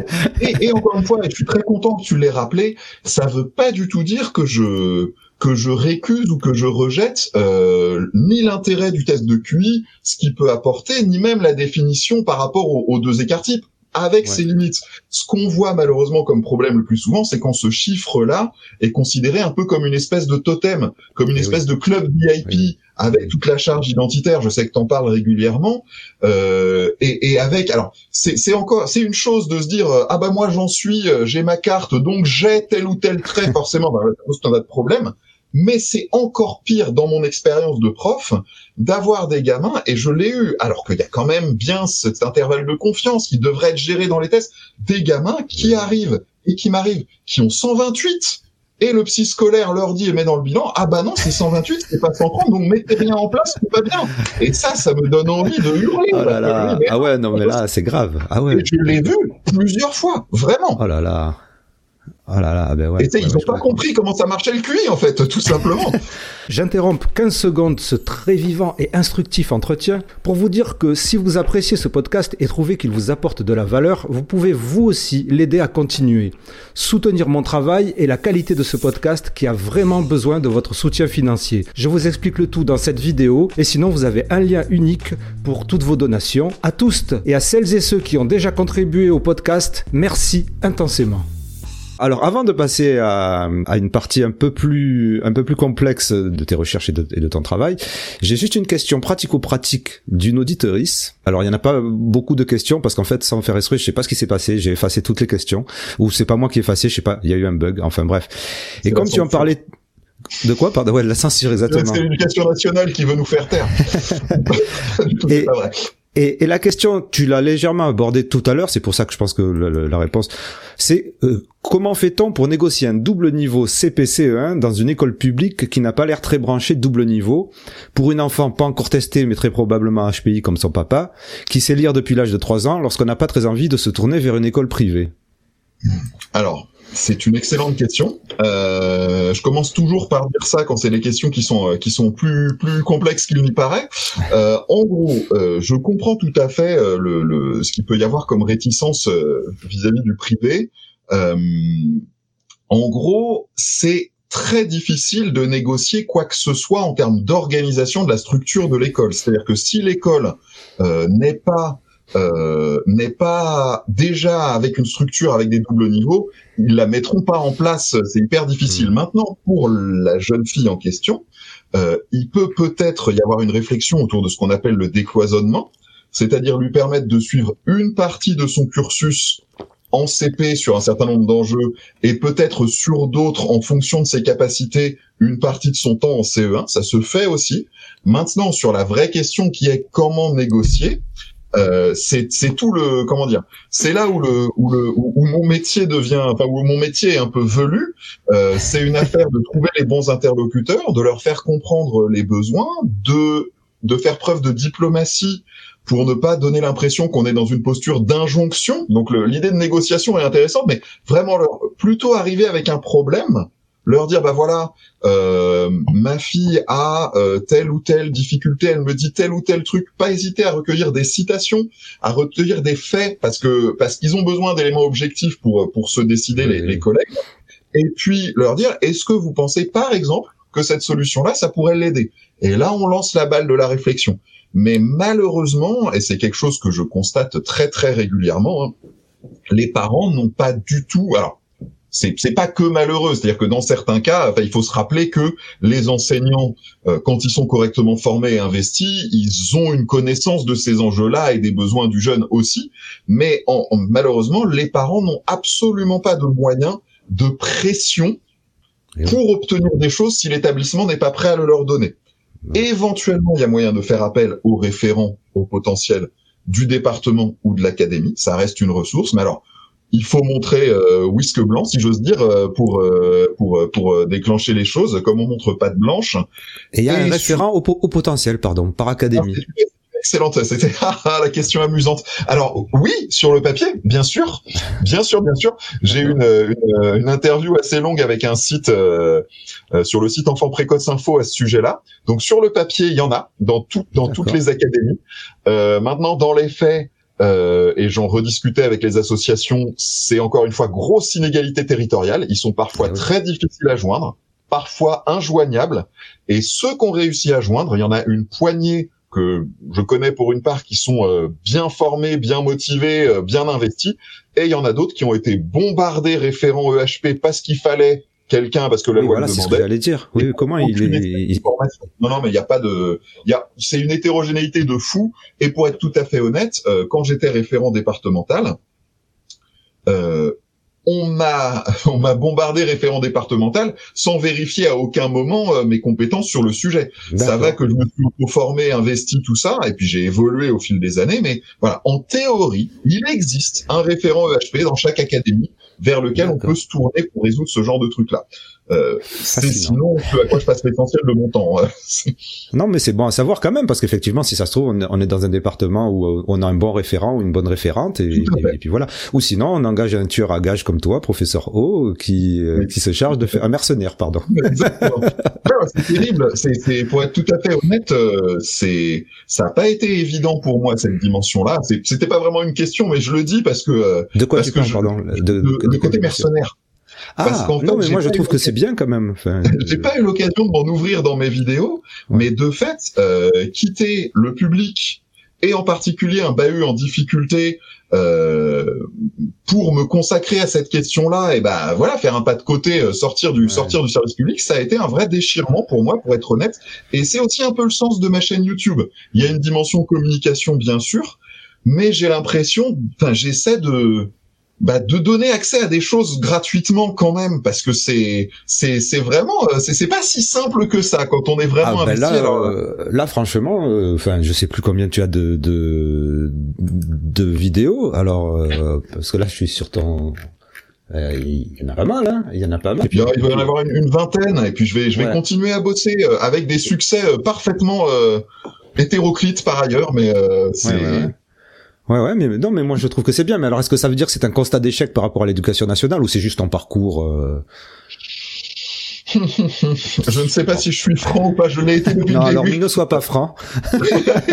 non, ça correspond à mon parcours, c'est très net. Après, euh, il y a aussi euh, ça, c'est un trait, euh, c'est un, un, trait classique euh, qui est, qui, est, pas si corrélé que ça. En fait, c'est un trait de caractère qui fait que je, alors sans parler de, de sentiment d'injustice, qui fait que j'ai un vrai problème avec l'inertie et avec la logique du verre à moitié plein et avec la logique du euh, ah bah oui ça marche pas mais bon on essaye et j'ai eu beaucoup ça comme discours euh, quand j'étais référent au potentiel. En gros je me déplaçais une heure puis je disais mais il faudrait que je fasse un suivi plus long que ça. Il faudrait que j'ai le temps pour le faire les moyens pour le faire et puis on me disait non mais c'est pas grave vous êtes déplacé. Au moins on peut dire qu'il y a il y a, ça me rendait fou quoi.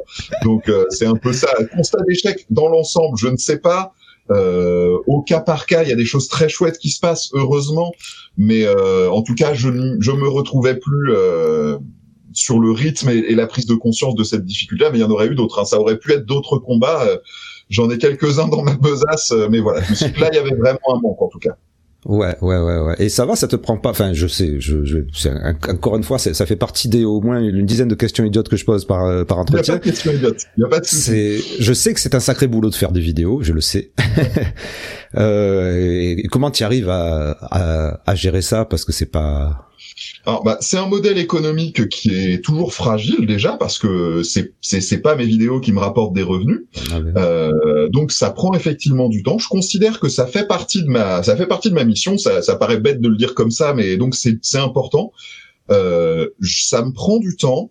Pour une part, euh, je vais me lancer sur un sujet qui me paraît pertinent. Là, techniquement, j'étais sur le refus scolaire anxieux parce qu'il y a plusieurs gamins que j'ai accompagnés mmh. qui m'ont qui m'ont vraiment donné envie de me dire ok il faut enfin voilà faut faut y aller. Euh, de fait c'est un sujet qui me passionne. Donc il euh, n'y a pas de difficulté. Je, je m'en sers aussi pour euh, pour animer pour euh, enrichir toujours les formations que je mène ah bah sous l'égide de la FEP.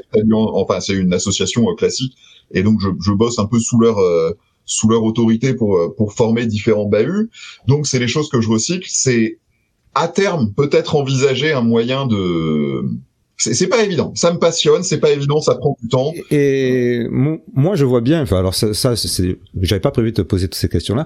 Euh, moi, je vois bien comment euh, j'ai enchaîné avec ma avec ma chaîne après avoir fait un an et demi de, de podcast audio et, et, avec une petite communauté euh, sur Facebook. Mais comment est-ce que tu as, enfin, euh, combien de temps ça t'a pris pour être, on va dire plus ou moins connu, parce que là, t'as quand même 841 abonnés.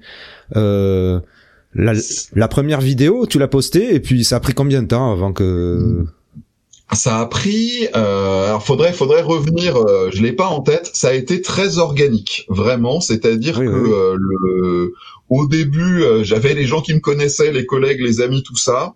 Euh, j'ai eu, j'avais cette idée en fait au départ que je je visais pas euh, une sorte de succès. Je me fixais pas un objectif en termes d'abonnés tout ça. Je savais c'est un truc qui est déchirant, mais je savais que j'aurais moins de visibilité que si je faisais euh, des vignettes de 5 minutes grossières et euh, pleines de eh ben contre-vérités et machin. C'est le jeu. C'était clair pour moi. je me suis dit, voilà, euh, à partir du moment où sur une vidéo, j'ai ne serait-ce qu'un parent, qu'un gamin qui va mieux et qui se dit, ah bah ok, c'est ça, pour moi, c'était suffisant. Et donc, ça a mis du temps il y a des, des montées en fait progressives. Hein. C'est un peu comme la marée. J'ai quelques vidéos qui ont très bien marché. Le, le saut, euh, le saut a, a, a, eu lieu, enfin qui ont très bien marché relativement à mon expérience évidemment. Hein, euh, sur le saut de classe, ça, ça a bien fonctionné et ça m'a, ça m'a fait un peu passer dans sous les, au-dessus du radar. Euh, identifier le haut potentiel régulièrement. J'ai ces j'ai ces éléments là. Et puis euh, la question, euh, c'est c'est marrant, je l'avais pas du tout envisagé comme ça. C'est ma c'est ma compagne qui m'a dit il y a vraiment des trucs à dire là-dessus. Ma question sur le haut potentiel des filles et des garçons a oui, a, été oui. super intéressant. Ben oui, les gens sont reconnus dedans et c'est toujours ça. Et c'est vraiment les choses où j'essaie d'illustrer ma méthode, c'est-à-dire que je parle du terrain et je m'appuie sur des recherches qui sont pas forcément accessibles en France et, et ça, ça parle aux gens. Et les gens se disent mince, mais c'est lumineux en fait. Euh.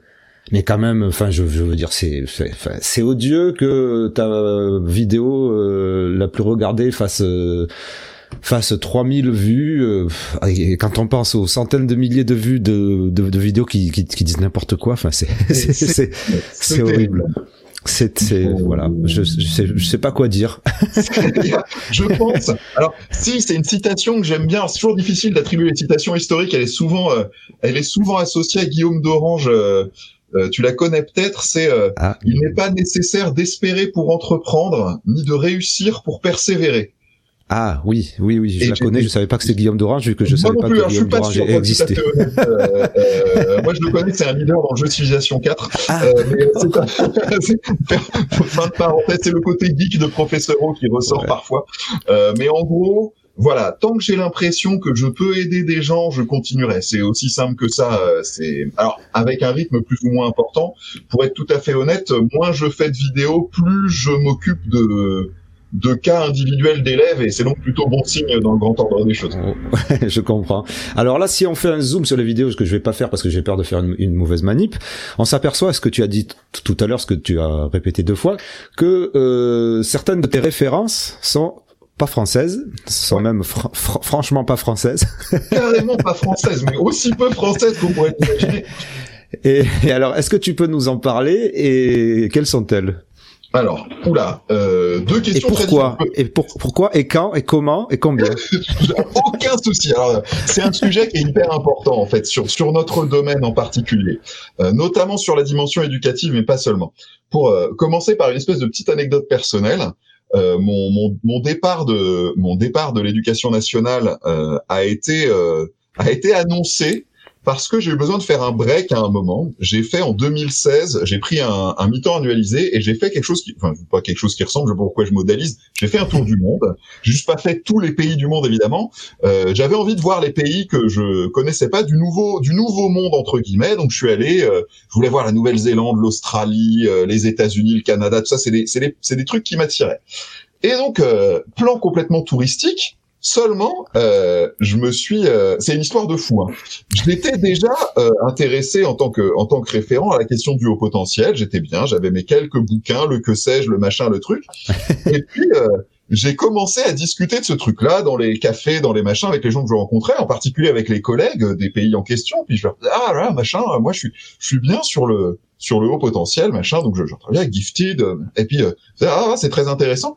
Et en fait j'avais l'impression confuse que ce que je leur présentais comme un truc hyper original, c'était absolument bateau chez eux. C'est-à-dire que et, des, des, trucs.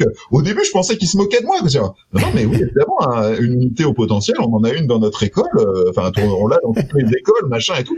Et puis, je, vache. Et puis, j'ai commencé à aller dans les bibliothèques. Et oui, j'étais en vacances, mais enfin, en, en, en, j'ai fait toutes les toutes les grandes bibliothèques au point où j'en étais aux États-Unis. Euh, j'ai passé quasiment plus de temps à dans les bibliothèques universitaires. J'ai fait la bibliothèque d'Harvard, de machin et tout sur le sujet. Wow. Et j'ai eu une espèce de réalisation. Et j'ai passé des après à faire des fiches en me disant mais mince c'est fou. Euh, euh, et, et, et, oui le côté déglingo apparaît un petit peu sur cette anecdote. Et je me suis rendu compte qu'en fait en France on avait un retard théorique que le retard pratique qu'on pouvait avoir, déjà je me suis rendu compte de son intensité, qu'on avait un retard théorique de, de, plusieurs décennies sur la question. Et en fait, le, le, le, il y a un pourquoi. Euh, pour répondre à cette question du pourquoi, c'est qu'en gros, si on regarde un petit peu, euh, les pays anglo-saxons, et là je vais parler du monde anglo-saxon d'une manière assez étonnante, euh, ils ont aussi bien des spécialistes brillantissimes en Australie et, et, et au Canada que qu'aux États-Unis. C'est pas juste les Américains parce qu'ils sont américains. D'ailleurs, le système américain a au moins autant de qualité que de défauts. Euh, faut voilà, c'est c'est une, une, évidence. En gros, ils ont commencé à se poser cette question-là. Je vais dire pour des, ils ont eu des bons résultats pour des mauvaises raisons. Ah. C'est-à-dire qu'ils se sont posés. Euh, ce que j'ai lu, c'est assez marrant. J'ai pas pu corréler cette anecdote-là, mais dans un bouquin qui est hyper sérieux par ailleurs. C'est Spoutnik qui les a, qui leur a mis le trac. Ils se sont dit mince, les Russes lancent un truc dans l'espace. C'est eux les premiers et pas nous. Il faut qu'on récupère nos gamins brillants. Il faut qu'on fasse des choses pour que les gamins qui ont du potentiel, qui ont des capacités, puissent en profiter et puissent les cultiver. Et eux, ils voyaient, tu vois, l'intérêt général, l'intérêt national presque, ce qui est pas la bonne raison pour moi de le faire. Je suis vraiment sur logique de, que chaque gamin s'épanouisse. J'y reviens tout le temps. Sauf que nous, à ce moment-là, à peu près à la même période en France, on avait mai 68, on avait une remise en question de tout ce qui sortait un petit peu du moule et l'idée que bah voilà, euh, il fallait être dans la massification, il fallait être dans une forme d'égalité, et du coup, ces problématiques-là, elles ont été complètement tuées dans l'œuf chez nous en termes de recherche. C'était presque tabou de parler d'intelligence, de parler de tout ce qui permettrait de différencier les individus, alors que évidemment, c'est ce que je me tue à dire aussi, une différence en termes de capacité cognitive, ça n'a rien à voir avec la valeur morale d'un individu. c'est un plan complètement différent, mais c'est un truc qui est encore assez lourd en France et qui nous bloque là-dessus.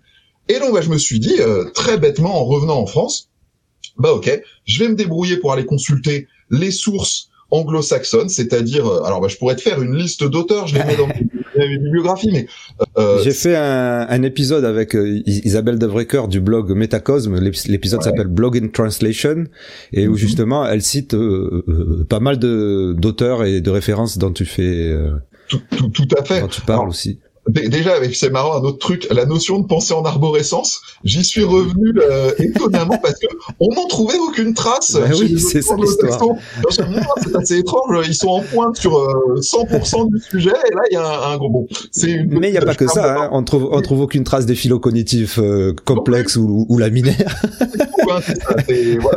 c'est des recherches qui sont qui se font depuis des décennies et qui font largement l'objet de consensus. C'est-à-dire qu'il y a des discussions euh, dans ces pays-là. Je vais, je vais, revenir sur mes auteurs fétiches parce qu'il faut quand même que je dirige, euh, je dirige les, auditeurs, les spectateurs vers quelques sources. Mais en gros, euh, l'idée c'est que s'il y a des discussions sur le modèle, par exemple, de non pas d'établissements adaptés, mais par exemple de groupes spécifiques dans les établissements pour les jeunes à haut potentiel là-bas, c'est pas du tout le principe lui-même qui est remis en cause. Enfin, ça l'est à la marge, c'est plus des considérations qui sont pour le coup des, vraies des vraies questions du type bah comment est-ce qu'on sélectionne les gamins? Est-ce qu'il n'y a pas des biais de recrutement? Ces choses-là. Mais le principe même de se dire bah on a des gamins qui ont des capacités distinctes, on va leur offrir un programme différent ou de l'accélération du compactage des machins, ça c'est complètement calé. Et alors les voilà, ça va être qui les, les, les phares de cette pensée-là ben, il y a déjà tout le tout le champ de la réflexion sur l'intelligence elle-même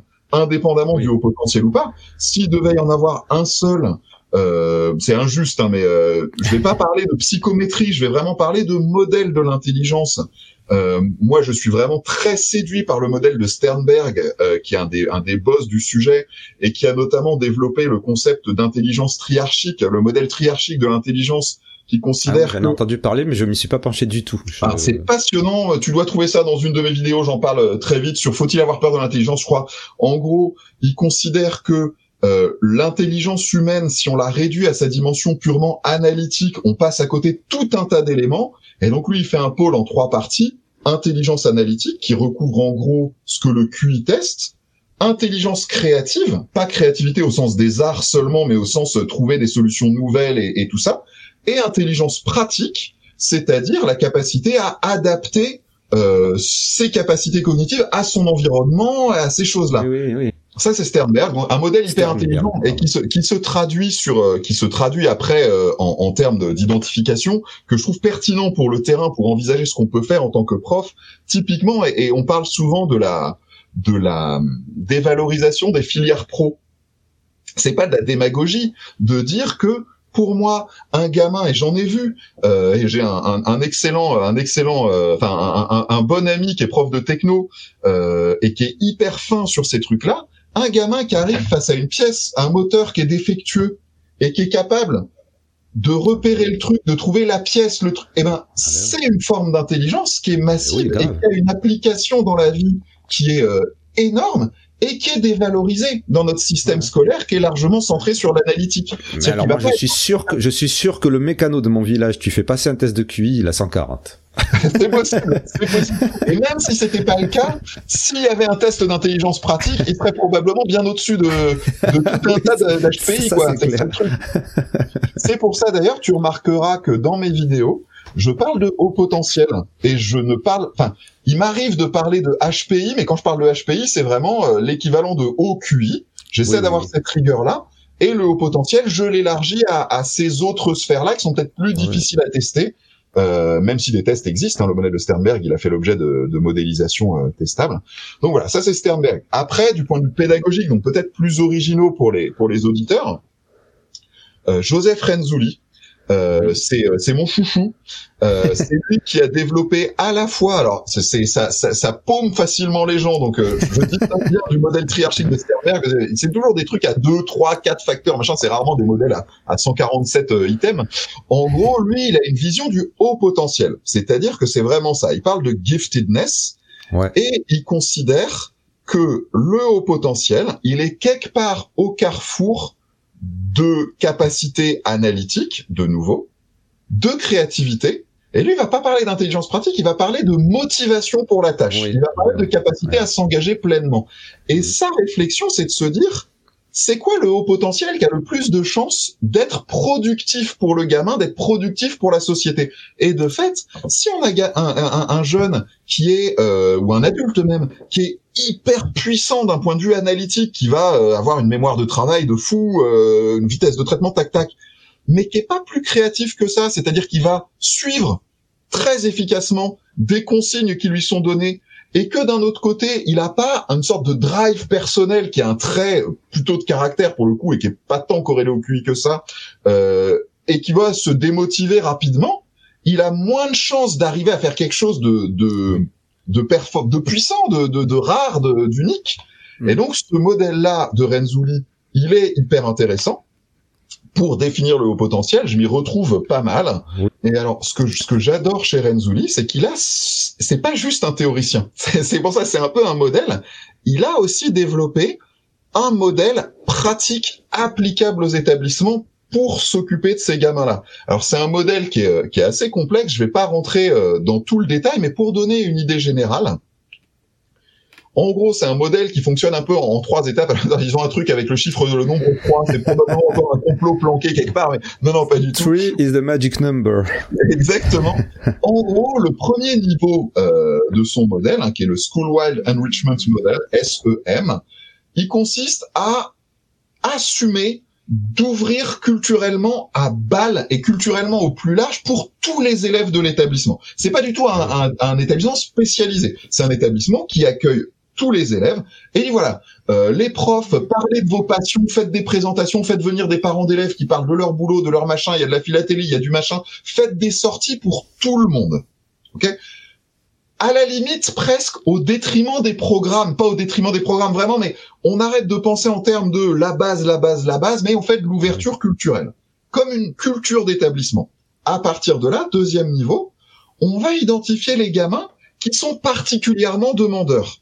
Et notons bien, c'est pas leur QI, c'est le fait qu'ils sont motivés, investis, curieux. En gros, donc ils récupèrent ces gamins-là et puis il leur dit, ben voilà, est-ce que vous avez euh, envie, est-ce que vous avez un projet qui vous botte, un truc, une passion, un truc que vous voudriez vraiment explorer? Et plutôt que de se dire, bah les passions des gamins, ils sont explorés à l'extérieur, il leur dit, bah votre passion, on va essayer d'en faire quelque chose dans le cadre de l'établissement et de le valoriser dans le cadre de l'établissement. Il va considérer que les profs, ils vont être pour une part du temps, donc sur des espaces dédiés dans leur emploi du temps, un peu des, des guides. C'est-à-dire, ils seront pas experts de tout, c'est pas ce qu'on leur demande.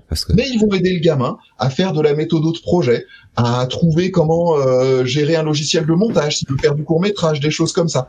Et donc, c'est vraiment une logique d'enrichissement maximal et axé sur les centres d'intérêt des gamins. Et ça, c'est essentiel en fait.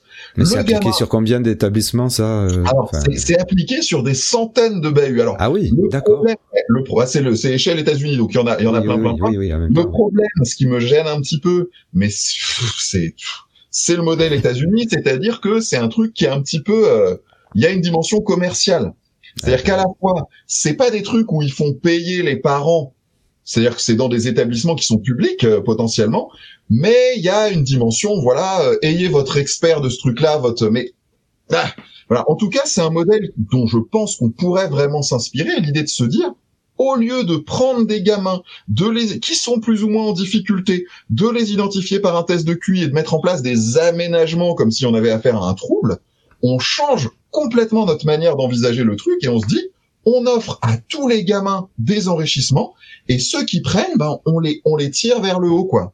D'accord. Ça c'est Renzulli. Après, j'en parle dans mes vidéos euh, des, des, des, auteurs, des chercheurs comme Karen Rogers qui a beaucoup bossé sur l'accélération, qui a fait une méta-étude euh, définitive sur le saut de classe sur les bienfaits du saut de classe et qui pour moi devrait euh, mettre un terme complet au, au débat. Ça veut parce que c'est quoi qui se dit dans le débat, pardon? Je suis pas ah, forcément. En, gros, en gros l'idée c'est de se dire est-ce que le saut de classe est une bonne ou une mauvaise idée dans l'absolu? Non, non, mais D'accord, mais, mais, quels sont les arguments d'un côté euh D'un côté, on a des arguments qui sont basés sur euh, des, des, milliers, voire des dizaines de milliers de situations qui ont été analysées. Euh, donc c'est le côté recherche dans le monde anglo-saxon. Rogers n'est pas du tout la seule à s'en être occupée. Encore une fois, elle a, fait surtout de la, enfin, elle a fait une méta-analyse surtout qui a fait date sur le sujet. et en gros, elle évalue que si on veut être rigoureux scientifiquement, des tendances statistiques, ça ne veut pas dire qu'il n'y a pas des écarts. Oui, euh, évidemment. C'est de la moyenne. de manière, euh, en termes de, de, moyenne, les bénéfices euh, en termes d'acquisition scolaire sont massivement positifs. Alors, ce qui m'amuse beaucoup, ce que je raconte, ce que j'explique aux collègues quand je fais les formations, c'est qu'en fait, non seulement euh, les EHP qui sautent des classes ont tendance à avoir de meilleures compétences scolaires à la fin de l'année que leurs camarades du niveau, que les EHP qui n'auraient pas sauté de classe, ça paraît normal. Enfin, ils ont un an d'avance littéralement, mais ils s'en sortent aussi mieux que les EHP du niveau d'arrivée qui n'ont pas sauté de classe. Parce qu'en fait, bah, en sautant une classe, ça les amène à se mettre un peu en jeu cognitivement et justement à éviter cet effet euh, je me laisse aller.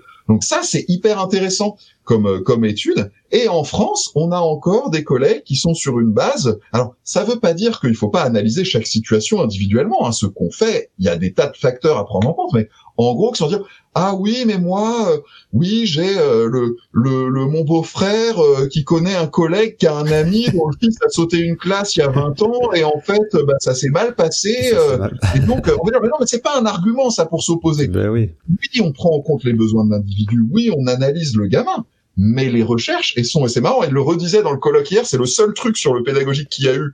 Ça n'apportait pas d'une heure, ça apportait des éléments que j'avais déjà à titre personnel, mais bah, c'est très bien, j'ai pas de problème avec ça, euh, de dire, c'est tellement acté que ça ne fait même plus l'objet de recherche aux États-Unis. C'est-à-dire que c'est le, le saut de classe, l'accélération, c'est un truc super intéressant. Et à la limite, les sauts de classe qui échouent en France, c'est des sauts de classe qui sont mal accompagnés, ou dans le pire des cas, ce que j'ai pu voir, quand, et c'est terrible, quand le prof ou les profs de la classe d'arrivée ne croient pas au saut de classe et inconsciemment ou non ont envie de le faire échouer, ils accompagnent mal le gamin et du coup le gamin il se sent mal et du coup les profs ils se disent, enfin bien, enfin le truc de confirmation, prophétie autoréalisatrice, ah bah en fait vous voyez, euh, il s'est mal intégré. Mais ouais, mais tu les as mal accueillis aussi, euh, donc euh, et c'est rarissime en fait. Et puis de manière assez assez amusante, bah, typiquement dans la situation dont je te parlais au départ sur euh, la genèse, le côté un peu professeur Begins euh, pour être dans, dans l'univers euh, super héroïque avec plein d'excès évidemment. la jeune fille dont je te parlais, elle était en, en difficulté et le saut de classe, ça a été une manière paradoxalement de renormaliser les choses. C'est-à-dire qu'elle s'est sentie mieux ah en termes d'anxiété quand elle a été confrontée à un challenge. et ça, encore une fois, il y a des recherches qui sont très très solides là-dessus. Donc il y aurait Karen Rogers, il y aurait euh, Mira sur laquelle je, à laquelle je me suis vachement intéressé quand j'ai étudié la question de la sociabilité. Euh, en fait, c'est elle qui a développé, euh, j'en parle dans mon, ma vidéo Amitié au potentiel, qui a, qui a, ah montré en, fonction du QI pour le coup, euh, les jeunes à haut potentiel avaient tendance à attendre autre chose dans les relations amicales, euh, et donc que euh, parfois le fait d'avoir un, un, gamin un peu isolé dans la cour, ça pouvait, c'était pas forcément lié au fait qu'il était asocial, qu'il avait un trouble de machin de truc, c'était peut-être tout simplement que bah il attendait autre chose d'une relation que de juste jouer côte à côte et qu'il avait envie de causer, mais qu'il avait personne pour causer avec lui. Et donc c'est aussi hyper intéressant. Moi, de manière générale, hein, euh, un de un de mes chevaux de bataille, c'est d'être capable de dire, il faut, enfin, on le dit tout le temps, faut arrêter de commencer par se dire ah bah ce gamin est un jeune à haut potentiel donc il a des problèmes. C'est pas du tout ça. Plutôt qu'est-ce qu'on peut trouver pour euh, oui, oui. pour lui rendre la vie meilleure, quoi. Alors, Nathalie Boisselier, dont je te parlais tout à l'heure, elle a fait une étude sur la sociabilité des, des hauts potentiels intellectuels et elle a fait l'état de la connaissance sur, sur, sur ça aussi de toi. Alors là, ça fait déjà deux heures. Euh, moi, ça m'aurait vraiment bien intéressé qu'on passe au, au à, comment il s'appelle ce, ce, ce, ce, fabuleux, cette fabuleuse personne, à Dabrowski, aux, aux hyper excitabilités de fin, au, enfin, aux over-excitability et, tout ça. Le problème, c'est que je pense que là, ça va faire beaucoup. Euh, on si tu veux qu'on en reparle à une autre occasion, il n'y a aucun souci sur euh, cette invitation de professeur O à nous revoir pour parler Dabrowski, désintégration positive, euh, over-excitabilities, sujet super intéressant dont il parle d'ailleurs lui-même dans une vidéo sur sa chaîne, si vous ne connaissez pas. Je vous conseille aussi le blog Métacosme pour son article sur la désintégration positive, ainsi que cet épisode d'Intensément Podcast audio avec Isabelle Devreker, du blog Métacosme justement, parce que faites attention, là aussi c'est un sujet qui commence à essaimer en France et donc qui a déjà été récupéré par les gens qui propagent des idées floues, fausses et de la désinformation, très peu axée sur les recherches scientifiques ou sur l'esprit critique. Donc pour l'instant, peut-être que d'autres personnes en parlent, mais je pense qu'il vaut mieux vous cantonner à Professeur O et à Métacosme. Et donc je vous promets un épisode spécial peut-être, sans doute, j'espère, avec les deux sur ce sujet. En attendant, si vous voulez en savoir plus sur les sujets sur Douai, HPI, blablabla, bla c'est là. Et puis n'oubliez pas de faire tous les petits gestes euh, qui aident le podcast et qui sont gratuits, comme euh, liker, abonnez-vous, partagez si vous pouvez. Partager, c'est vraiment pas mal, surtout pour cet épisode sur l'éducation. Ça permettra beaucoup plus de personnes de comprendre ces sujets et aussi aux enseignants. Merci beaucoup. Un grand merci à Professeur O, bien entendu. Sportez-vous bien. Intensément, c'est le show potentiel. Intensément, c'est aussi le podcast divergent. Et voilà